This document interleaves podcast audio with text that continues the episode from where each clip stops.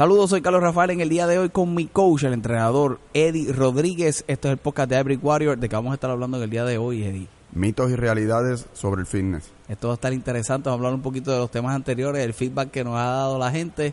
Esto es el podcast de Hybrid Warriors.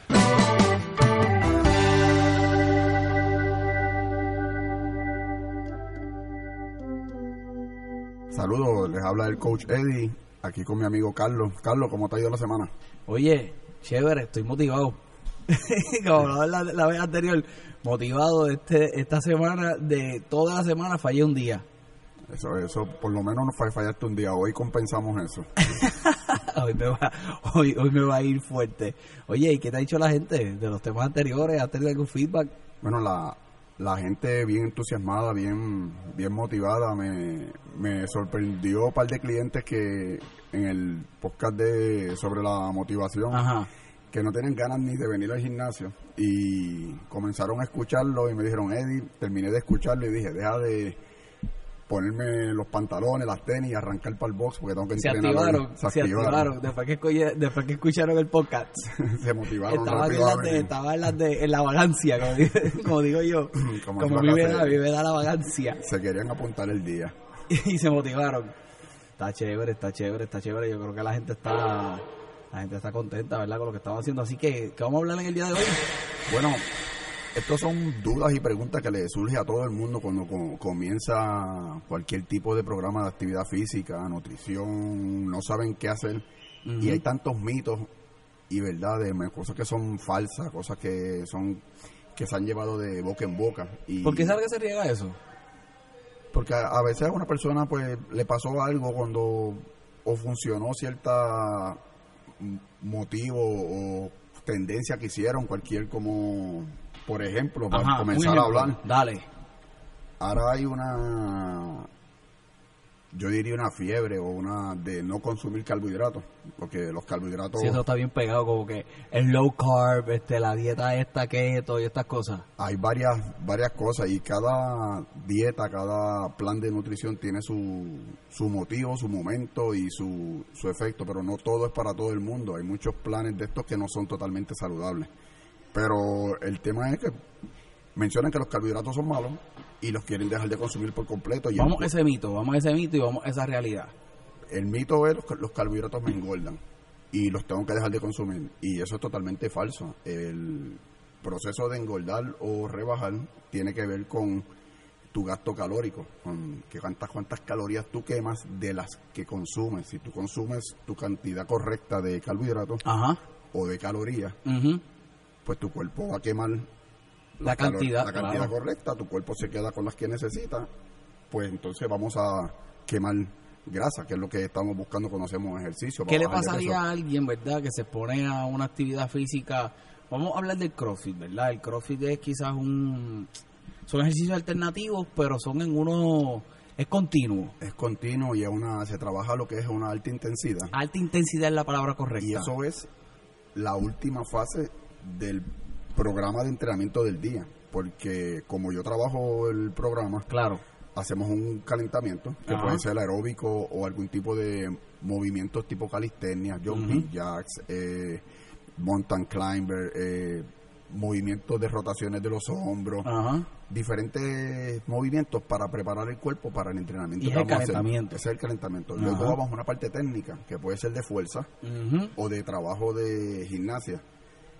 Si dominas el movimiento, pues mejorar los pesos o mejorar el movimiento, ser más eficiente. Ajá. Si no sabes hacer nada, las progresiones y fortalecimiento de los músculos que necesitas para hacer el movimiento correcto. Definitivo. Esa es la parte media del entrenamiento. Y eso es lo día. técnico. Y la parte de lo que es el wood, que es lo que se llama dentro del CrossFit. Ahí wood, es que donde- ahí es alta donde intensidad. se trabaja alta intensidad, que eso puede ser por rondas, repeticiones, intervalos, circuitos, cualquiera de los sistemas de entrenamiento. Ajá. Se queman muchas calorías en ese programa de entrenamiento. Y si vengo sin comer chispa de carbohidratos. te me puedes tener un vacío vagal, te quedas sin azúcar en el sistema, sin energía, y te me puedes un mareo, un bajón de azúcar, un desmayo, o sin energía durante el workout, que realmente el consumo de carbohidratos tiene su momento y su Su manera se- quizás de hacerlo. su manera de, de- de- de consumirlo. Tú- las personas no, no te vas a comer, wow, cuatro tazas de arroz, dos tazas Claro, de arroz claro. eh, antes de acostarte, pero estás fuera de, del Porque sabes rango. que no va, sabes que en ningún momento vas a poder quemar las calorías, ni siquiera procesarlo de la manera correcta. El proceso de eh, consumo de carbohidratos y de calorías viene como que de mayor a menor y todo depende el programa de entrenamiento que esté. Vamos a eso, vamos a dividir esas dos. Vamos a dividir el, el aspecto este que traes de que va de mayor a menor, el consumo de calorías de mayor a menor. Vamos a hablar un poco de eso, me llama la atención. Y de acuerdo entonces al, al, al mode de entrenamiento en el que uno se encuentra. Vamos a entrar primero en este aspecto de mayor a menor. ¿Cómo lo, cómo lo podemos trabajar? Bien, una persona normal, que trabaja normal, que se levanta en la mañana y se acuesta en la noche, su horario productivo es, es en- dentro del rango de 6 a 10 de la noche. 6 de la mañana a 10 de la noche. Pues tu consumo de alimentos tiene que estar dentro de ese plano de 6 a 10 de la noche. Tú necesitas mayor energía en el horario de la mañana y media tarde, porque estás o trabajando o, vas- o sales de tu casa a hacer ejercicio o cuando sales del trabajo vas a hacer ejercicio. Es una de las dos. Pues tu mayor consumo de carbohidratos y de calorías en ese desayuno, sea antes o después del entrenamiento. Todo depende en qué momento vayas a consumir ese desayuno fuerte. Si vas a entrenar bien temprano en la mañana, debes merendar algo antes de ir a entrenar, luego haces tu desayuno. Y vas bajando la cantidad de consumo de calorías desde el desayuno al almuerzo a la cena. Ya la cena debe ser la, el consumo más bajo de, de, De esas calorías. de esas Y del calorías cal- del y de carbohidratos. y de carbohidratos. Básicamente siempre yo les recomiendo que consuman la cantidad de carbohidratos durante el día.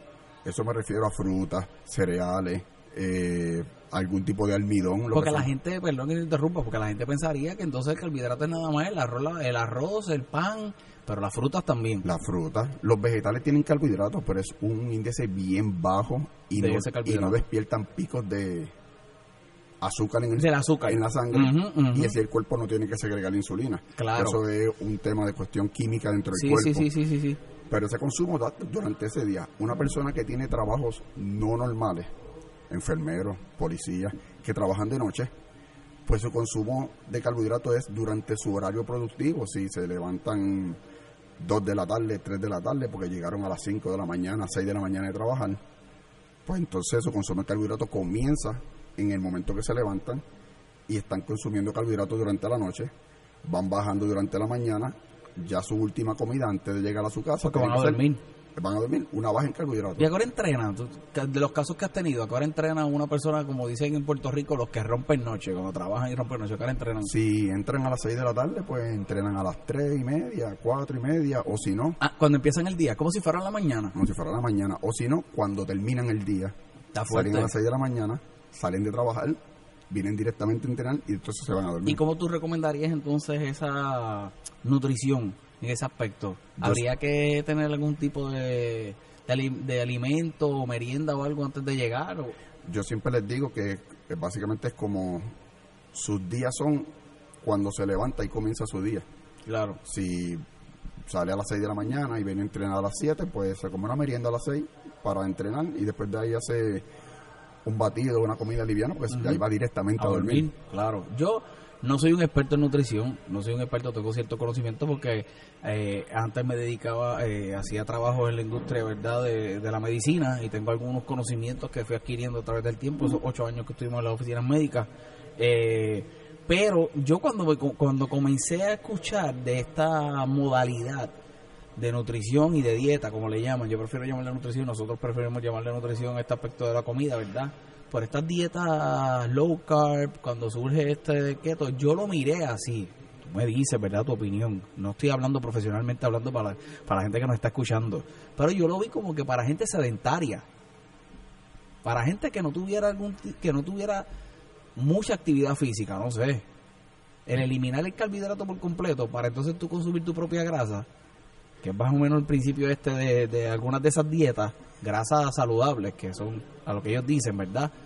Pero yo pienso que para una persona sedentaria, Yo, yo considero a una persona que no es muy activa, ese tipo de alimentación le favorece. le pudiera funcionar. Le pudiera y la mayoría de los profesionales de la salud que yo he escuchado es por, por, momen- por tiempo, son temporeras. pero yo siempre menciono cuando estés haciendo un plan de alimentación, puedes estar el resto de tu vida comiendo así. Eso mismo. Si tu respuesta a tu mente crea dudas, pues tienes que evaluar lo, lo- lo que estás haciendo. Eh, yo siempre he considerado que esto es crear un balance. En lo que es la alimentación, es un balance y los profesionales sobre esto que he escuchado y en certificaciones que he cogido y en el, el adiestramiento que he cogido, te mencionan todo esto es balanceado. Tiene que haber Claro. un balance de los carbohidratos, de las grasas y de lo- las proteínas para que estén todos los micro y macronutrientes que el cuerpo ne- necesita. Pero en eso tiene que haber un balance. Pero lo más importante que es los carbohidratos no engordan. Si comes de más, si vas a aumentar de peso. Tienes que tener un balance correcto y eso es pues evaluarte con un profesional Eso mismo. que te lleve y te prepare tu plan apropiado para tu necesidad. Eso a decir Que yo. eso lo- eso es decir lo más yo. Yo creo que el primer paso debería uno tener una evaluación con un profesional. Quizás ya después uno entra en unos conocimientos que ya después uno puede funcionar uno mismo adaptando, ¿verdad?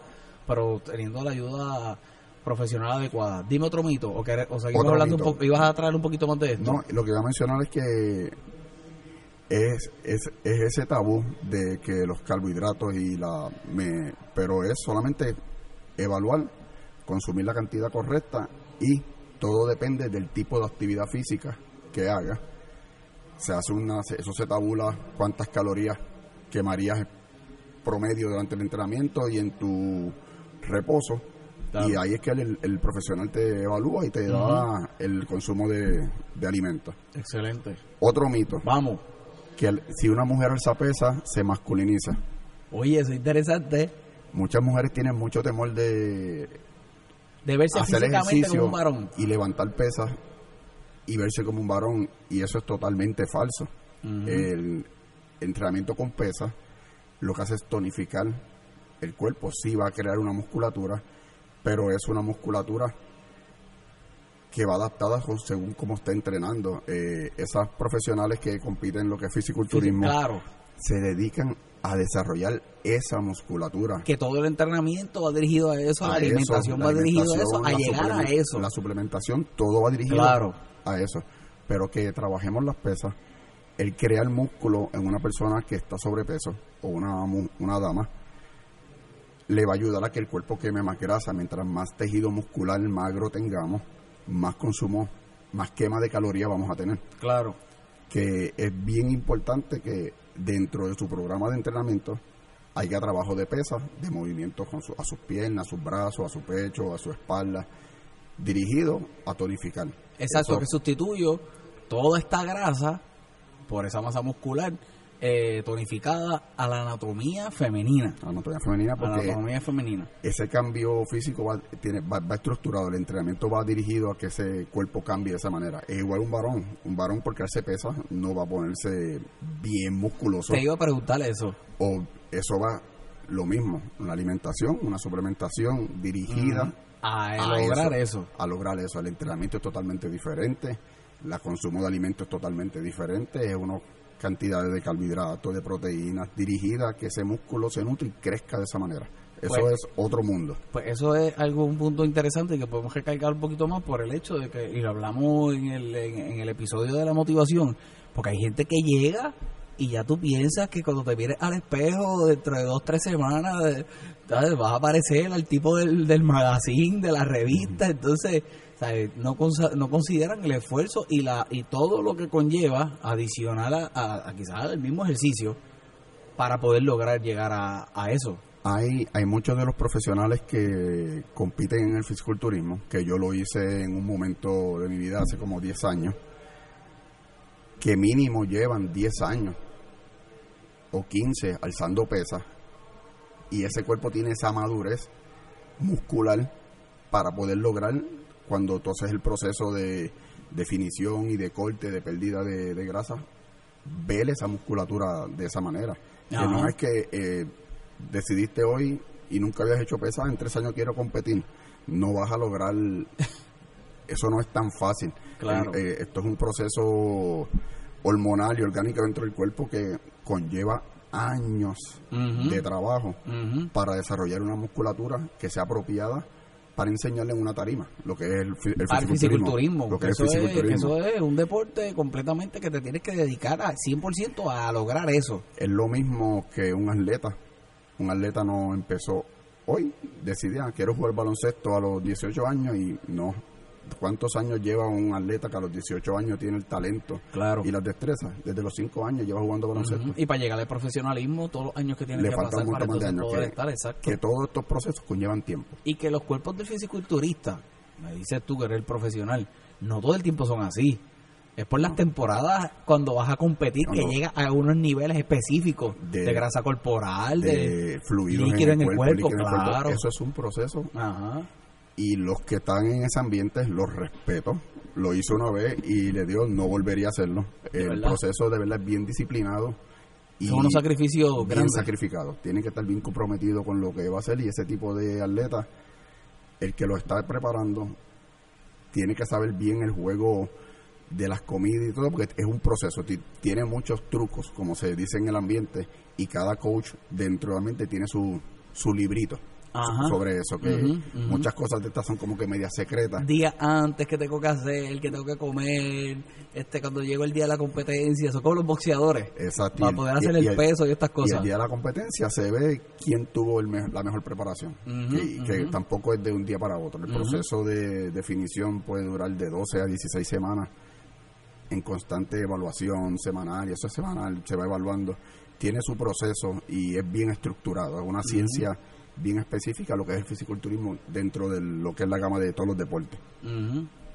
Otro, Vamos a ver, otro mito. dale. Mientras más sudo, Más más rebajo. Totalmente falso. Mira, tú sabes que los otros días estoy, tú sabes que yo lo, yo las veces que no puedo venir al box, que es la mayoría de ellas por cuestión del tiempo, pues voy al gimnasio a la urbanización. Ahora, y hay un tipo que me dice, no es que yo prefiero que el aire acondicionado esté apagado, porque así sudo y rebajo. Y decía, "Ya, caballo, pero yo aquí lo que estoy sintiendo es que me estoy muriendo, ¿sabes? No es que me voy a deshidratar, pero la mentalidad y el mito es ese. Sí, sí es cierto que si a las personas estas que se ponen esos abrigos sí. de bolsa Ajá. Los jackets Que que, los que son plásticos. que los ven los boxeadores, tú te pesas ahora y puedes pesar, por ejemplo, 130 libras y usaste el jacket, hiciste 30 minutos de aeróbico, hiciste un par de ejercicios y vuelves y te pesas y pesas 125. Sí, bajaste de peso de todo el líquido que perdiste por Claro, la, el sudo- agua. la sudoración excesiva que te creó el meterte en ese horno. Eso se hace sí para hacer peso. Y en los boxeadores y en muchos atletas que necesitan hacer peso para su competencia, que tienen un pesaje antes de, se utiliza esa técnica. No es la más saludable porque te estás deshidratando. Eso te iba a decir, cuando llega uno a un nivel de deshidratación, si lo hace sin supervisión y por una razón en específico. pero es una pérdida de peso falsa. Claro. re- realmente el quemar la grasa conlleva gasto de energía y gasto de energía pues es un proceso de entrenamiento, ejercicio física, y va día a día. Para tú quemar una libra de grasa no se quema en un día, eso es imposible. Realmente tú puedes perder peso, pero tienes que recuperarlo en fluido, en agua. La gente que va todos los días a la, a la balanza y entonces ve y dice, ah, dos libras menos, y al otro día van y pesan tres más. Y a veces se frustran. Es esa pérdida de líquido. es esa pérdida de líquido. Y cuando tú consumes el líquido, si la comida que consumiste horas antes tenía un poquito más del- de, la sal de, de lo normal y consumiste líquido, retuviste más líquido de lo normal, en la noche vas a pesar más de lo que pesaste en la mañana. Claro. Porque siempre en la mañana cuando nos levantamos el cuerpo elimina fluido. Claro. Y cuando te pesas vas a pesar menos, el gasto de energía durmiendo, lo que es tu metabolismo basal, el quemó ca- energía, quemó calorías, y botaste fluido por la mañana, vas a pesar menos que no nos podemos meter en la mente todos los días pesarnos, todos los días estar pendientes a que cuánto sudo. A veces van a los gimnasios y como hay aire acondicionado, tú los ves las personas con abrigo, Ajá. hoodie, Sí, gorrito. Y yo. ¿por qué tú estás así? No, es para sudar. Y yo, Ajá. No, tú tienes que dejar que tu cuerpo transpire. Tu cuer- Eso te iba a decir, yo he escuchado eso, que los poros en un momento dado que te- te- se tapan. Lo que pasa es que vas a sudar excesivamente. El sudor es una respuesta del cuerpo para regular la temperatura. Ujú, Y de acuerdo a la actividad que estés Haciendo, realizando, pues pues, por a sudar, supuesto, o vas de acuerdo sudar a lo que necesitas. pero no tiene que ver sí que eso con quema de calorías. Hay dos o tú- tres que tienen el termostato dañado y como... Hay personas que tienen esa, esa problemática, pero mientras más energía genere, más calor va a generar el cuerpo, pues tiene el cuerpo para bajar la temperatura, Comienza a transpirar. suda, transpira, y esa agüita que es el sudor que está encima del cuerpo, mantiene la temperatura del cuerpo Exacto. Es- es- estable. Ajá, ajá, Ese es el termostato de... Así que no, no, no por sudar, no por sudar, quiere decir que rebajó más o rebajó menos. Así No. que hay que quitarse esa de la cabeza. Dale otra. A ver, Eh, que estoy pensando aquí tirarte una. Mencionan mucho lo que es con, con el café, si el café es un estimulante bueno para hacer ejercicio. He escuchado que hasta de pre-workout sirve. Eh, yo diría que es el pre-workout por excelencia. ¿De verdad? Sí, se- eh, es muy bueno ¿Y usar. más natural o...? Es una forma natural, no te cuesta nada, solamente o comprar una taza de café o prepararte una taza de café, pero estoy hablando de lo que es un café negro. Negro. Sí, sí. de la cafeína, tratar de empezar a aprender a consumirlo sin azúcar, que ahí pues hace su efecto correcto. Ok. Y si es un buen estimulante, lo que tenemos que tener cuidado es con los excesos. Exceso de cafeína, la cafeína nos deshidrata. Y si no está el consumo de agua correcto o no tienes un balance correcto del consumo de la, del café, te puede inhibir el apetito. Entonces no vas a comer correctamente. Claro. Es bueno usarlo esa media hora antes Pero eso es interesante, es un punto muy bueno. Lo de la deshidratación también. media hora antes del entrenamiento, lo que son cuatro oncitas de un café Un shot de café. Un shot de café.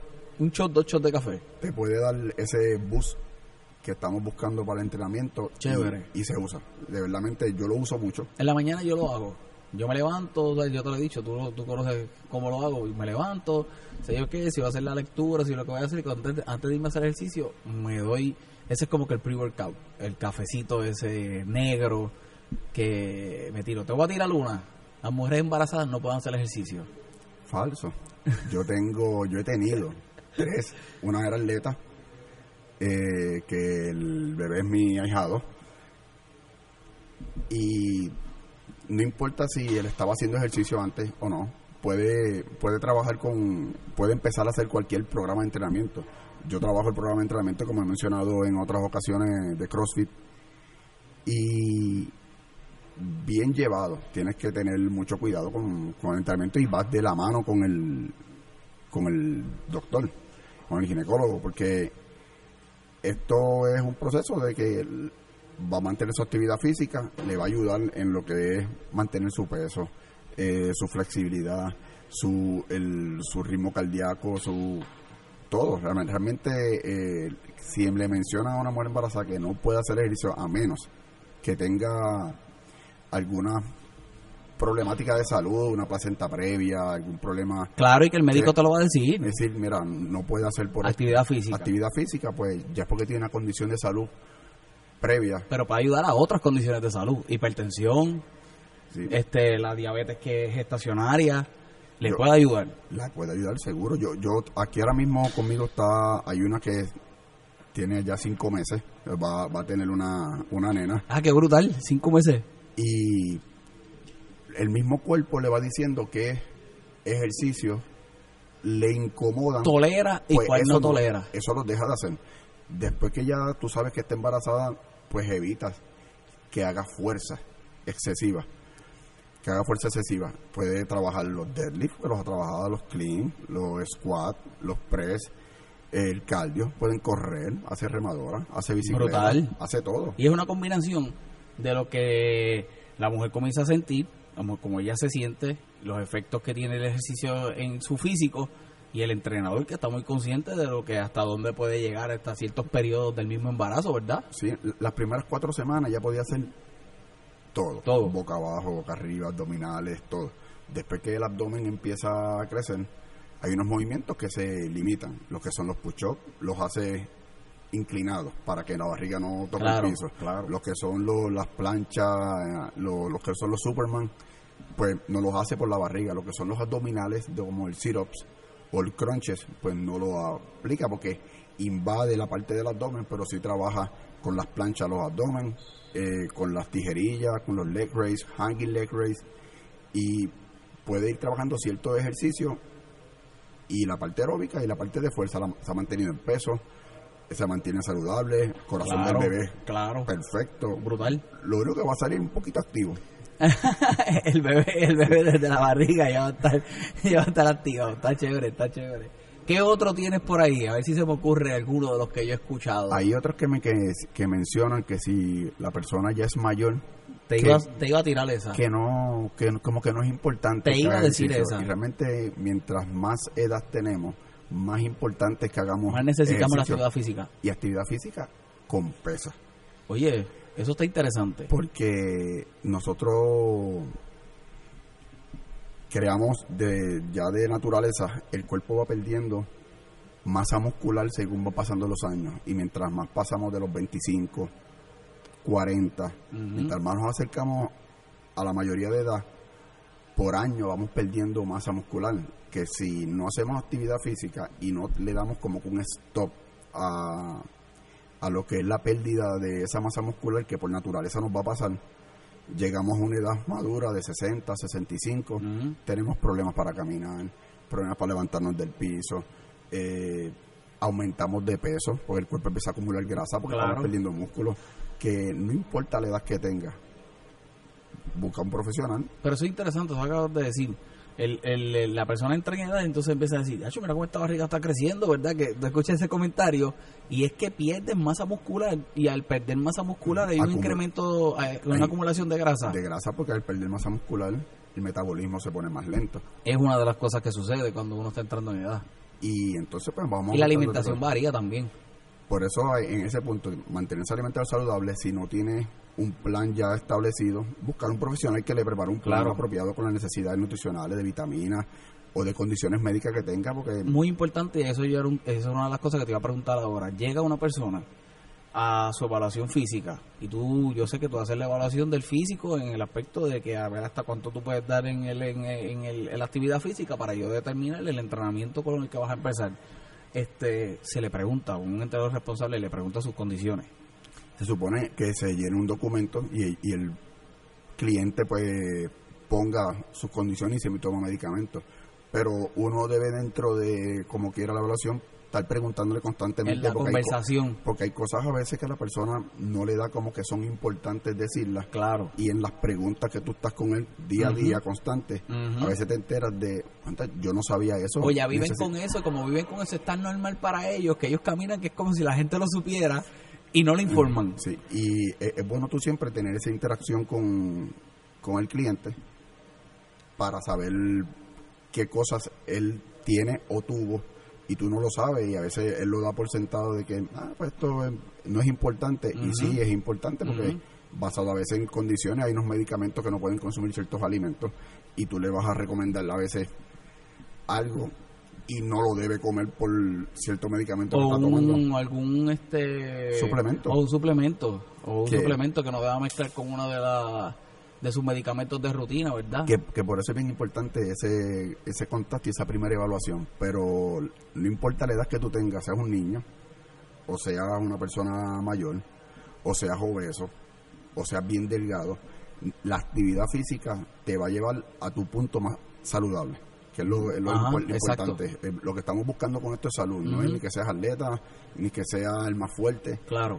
Es que seas mejor que como llegar. calidad de vida. Calidad de te vida. voy a tirar dos. Este una de, de los adultos mayores eh, con todo el respeto y el cariño del mundo viejos este y otra de los chamaquitos.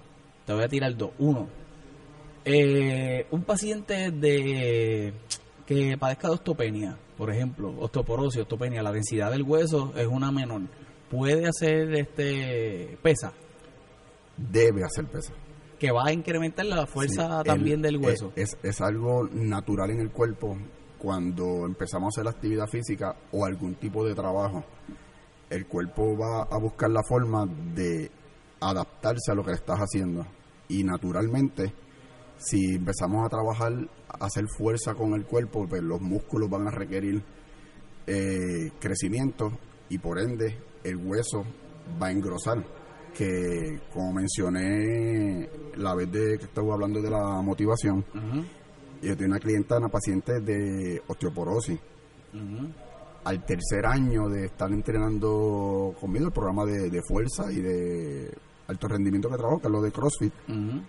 En su última evaluación con al tercer año, la doctora dijo, ya tú estás libre de osteoporosis, no tienes, no, no, no Wow. detecto dentro de tus huesos tan En en vez de incrementar la condición, en vez de entonces seguir creciendo y disminuyendo la densidad del hueso, Y, y era algo que yo había leído y yo entendía de tener conocimiento, pero no lo había visto y no lo había vivido. Y cuando ya me enseñaron... con el testimonio de ella, Y es el testimonio de ella. me convence de, de que sí, de que de- Totalmente que cierto. hacerlo. Entonces lo- la otra, le- a mí yo escuchaba esto cuando yo era chamaquito, que te decían no puedes hacer pesa hasta cierta edad porque dejas de crecer.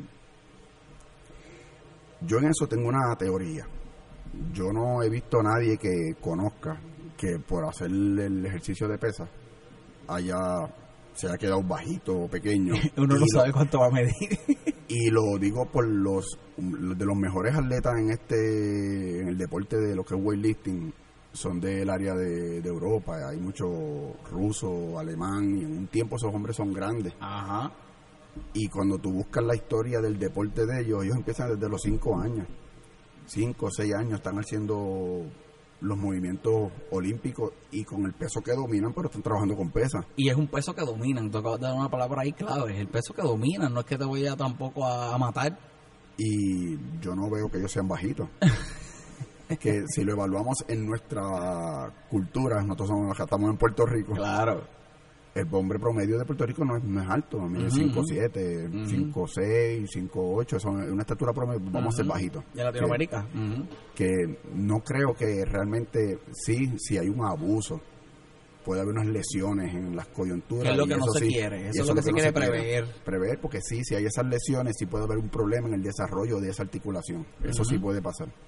Pero al todo esto, y aquí en los papás tienen, son los que tienen que ser prudentes, porque todo deporte, si lo trabajamos en exceso, sea baloncesto, sea béisbol, sea fútbol, soccer, sea pisticampo, sea, si le metemos demasiada carga de horas de entrenamiento a ese menor, somos responsables de, de- Definitivo. de esa sobrecarga. Y sí le podemos crear una- unas lesiones que sean permanentes y lo eviten el desarrollo atlético de, el futuro. de ese niño. Y eso era de las cosas, en estos días ese tema estuvo caliente acá en la isla y se hicieron una serie de, de enmiendas en, en algunos reglamentos por el Departamento de Recreación y Deporte que podemos tocar en, en algún programa futuro, pero sí es muy importante en que el padre eh, tenga siempre en consideración eso del hijo.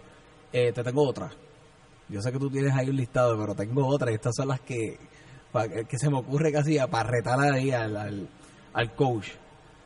El médico me dijo, porque tengo un padecimiento de la espalda baja, y esta frase se escucha tanto, no hagas fuerza, no hagas fuerza, y en medio del no hacer fuerza, es evitar actividad física. Ahí, ahí, ahí es cierto y es falso. Me explico. Eh, cuando tenemos unas lesiones lo que son los, la área lumbar, la área cervical, claro. la área de, de la espalda baja, puede ser rodilla, puede ser tobillo, alguna, alguna articulación. Sí tienes que tener una prudencia en qué tipo de actividad física vas a hacer. Si es un tobillo una rodilla, pues lo que es alto impacto, que son los saltos, o correr, o brincar al cajón, como en la modalidad de CrossFit se hace, pues tú tienes que evitarla hasta que esa articulación esté totalmente fuerte, Más sólida. más sólida.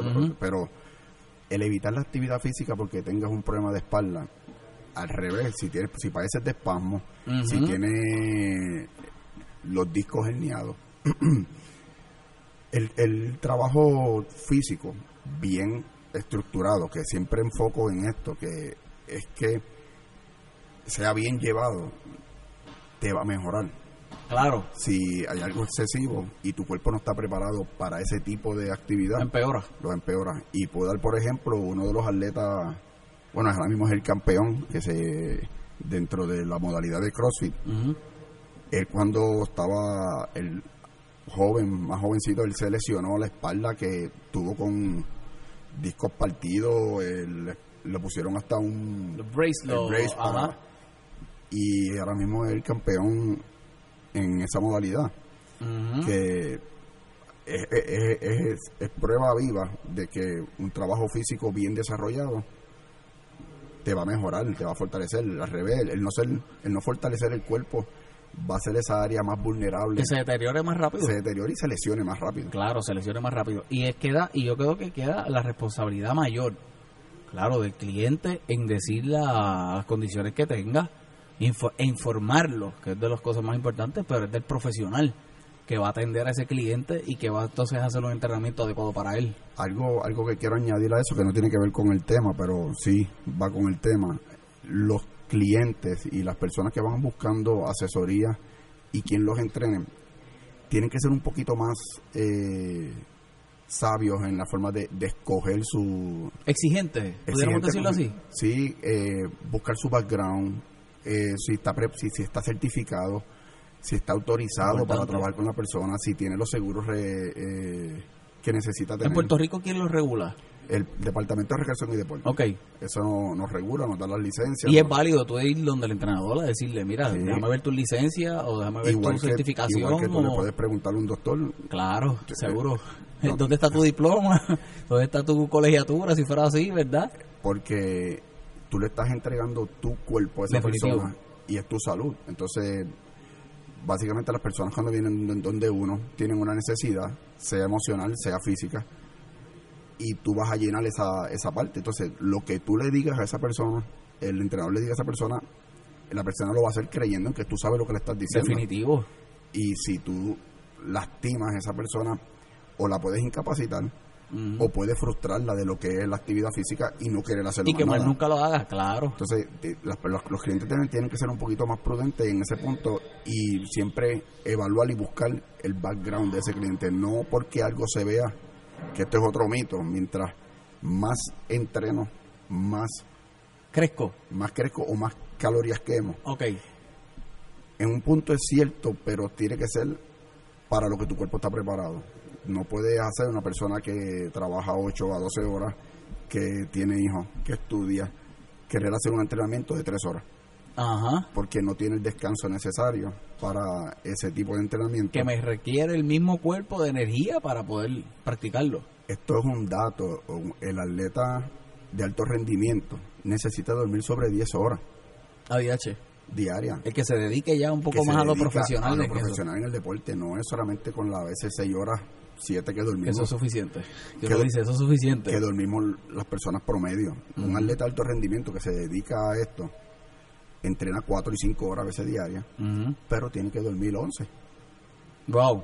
para que ese cuerpo recupere realmente esos tejidos, hormonalmente recupere. Que tenemos que ser prudentes con el tipo de actividad física y la, la cantidad de tiempo que, que entrenamos. que no es no, que no es solamente cómo me siento emocionalmente o mentalmente de que ah voy para encima pero te acabas de decir algo importante los tejidos cómo se va recuperando el músculo cómo se va recuperando diferentes áreas verdad físicas y neurológicas hasta cierto punto también para uno entonces poder ser efectivo en el Y, entrenamiento. y- y más ese punto, a veces tú ves las personas cuando me llegan y son de los atletas o son clientes regulares, no los ves en el mismo plano de que tú los has visto en, en el entrenamiento y cuando te pones a preguntarle, le dice ajá, no tuvo una buena noche Ajá. o no ha comido bien durante el día, trabajé de más trabaja de más, estrés en el trabajo cualquier tipo de situación personal que le está pasando, Claro. no lo dejó descansar, Claro. no ha comido bien, su cuerpo no está el respondiendo no es el mismo pues entonces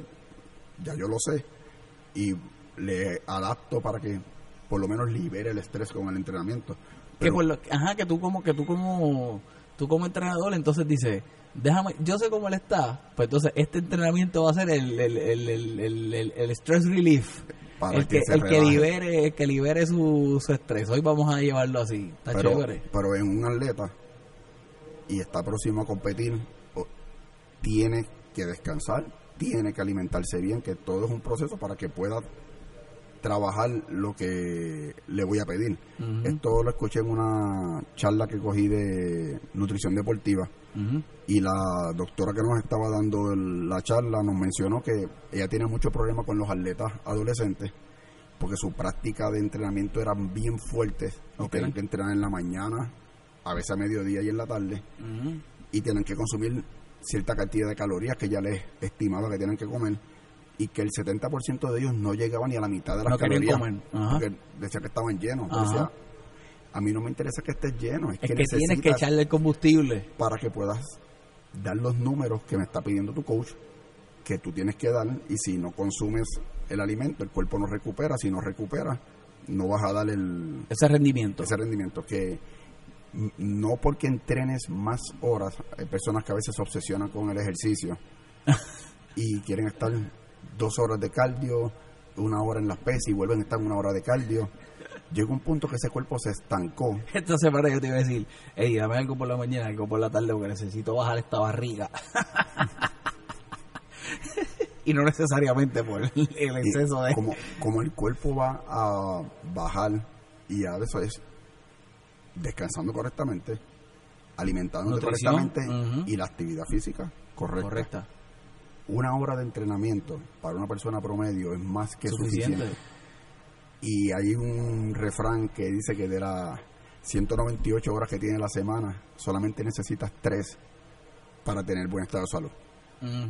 Que con La hora tres- que- Con tres veces que entrenes a la semana, una hora, vas a mantener un estado de salud Promedio o bueno, bueno, que vas a mantener, vas a mantener, saludable. entonces, te vas a mantener saludable. Ya si tú quieres llegar a otras Un cambio físico, pues claro. tienes que dar un poco más de, ti. Y un atleta tiene que dar todo. Mucho, todo, es buena palabra. Buena palabra, voy a decir mucho más, no tiene que darlo todo. vale, tiene que dar todo, porque En, Excelente. En ese punto de lo que son los atletas es, es una parte bien bien crucial. A veces muchos queremos ser atletas, pero no tenemos el tiempo y no damos el, el rendimiento. Entonces queremos hacerle en el poquito tiempo que a veces podemos sacar. Y querer tener rendimiento de aquello y competir y quedar primero. Y, esto conlleva demasiado sacrificio en lo que tiene que ver la alimentación, eh, descanso, entrenamiento y dejar de hacer cosas que para las personas regulares es normal, que salir, ir al cine de noche, comer postcón, ese tipo de... se ven- Nachos con queso del cine.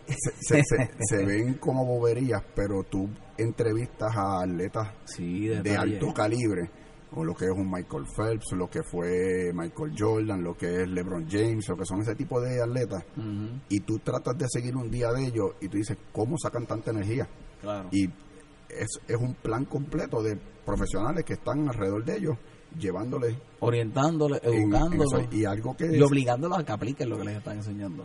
se Muchas lo, veces. se lo exigen. Ajá. Básicamente son muchas exigencias porque dentro de sus contratos, pues ¿Qué, qué? Eso, Exacto.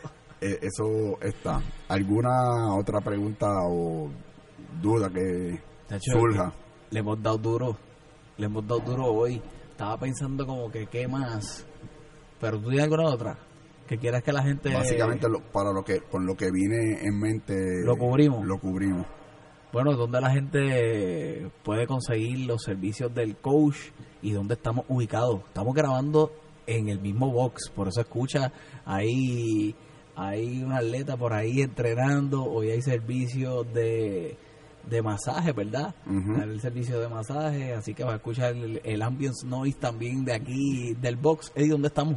Estamos en Plaza Iturregui. Esto queda después de Plaza Escorial en dirección hacia San Juan. Es el próximo mall que queda a mano derecha. Se pueden comunicar conmigo al 787-688-4289 en la página de Instagram bajo Hybrid Warrior PR, en la página de Facebook bajo Hybrid Warrior. Estamos en Carolina, Puerto Rico. Es bien importante, bien importante que te suscribas. Si lo estás viendo, dale al área de subscribe y cada vez que suba un episodio, te va a llegar la notificación de que hay un episodio nuevo, lo vas a poder escuchar y compártelo con otros. Si esta información está siendo de beneficio para ti, puede ser de beneficio para toda la gente que tú quisieras que así sea. Así que comparte el podcast, comparte el audio eh, y te vemos en una próxima ocasión en el podcast de Hybrid Warriors. Una alternativa para ejercitarte y lograr tus metas. Hybrid Warriors Functional Training lleva tu cuerpo a otro nivel. No es un gimnasio común. Hybrid Warriors te ofrece un programa de ejercicios funcionales y adaptados a tu nivel y meta. Estamos localizados en Plaza Iturregui. Llámanos para que conozcas nuestras ofertas al 787-688-4289. 787-688-4289. Búscanos en Facebook e Instagram como Hybrid Warrior. Comienza hoy a entrenar tu cuerpo en Hybrid Warriors, donde nuestras metas son cumplir las tuyas.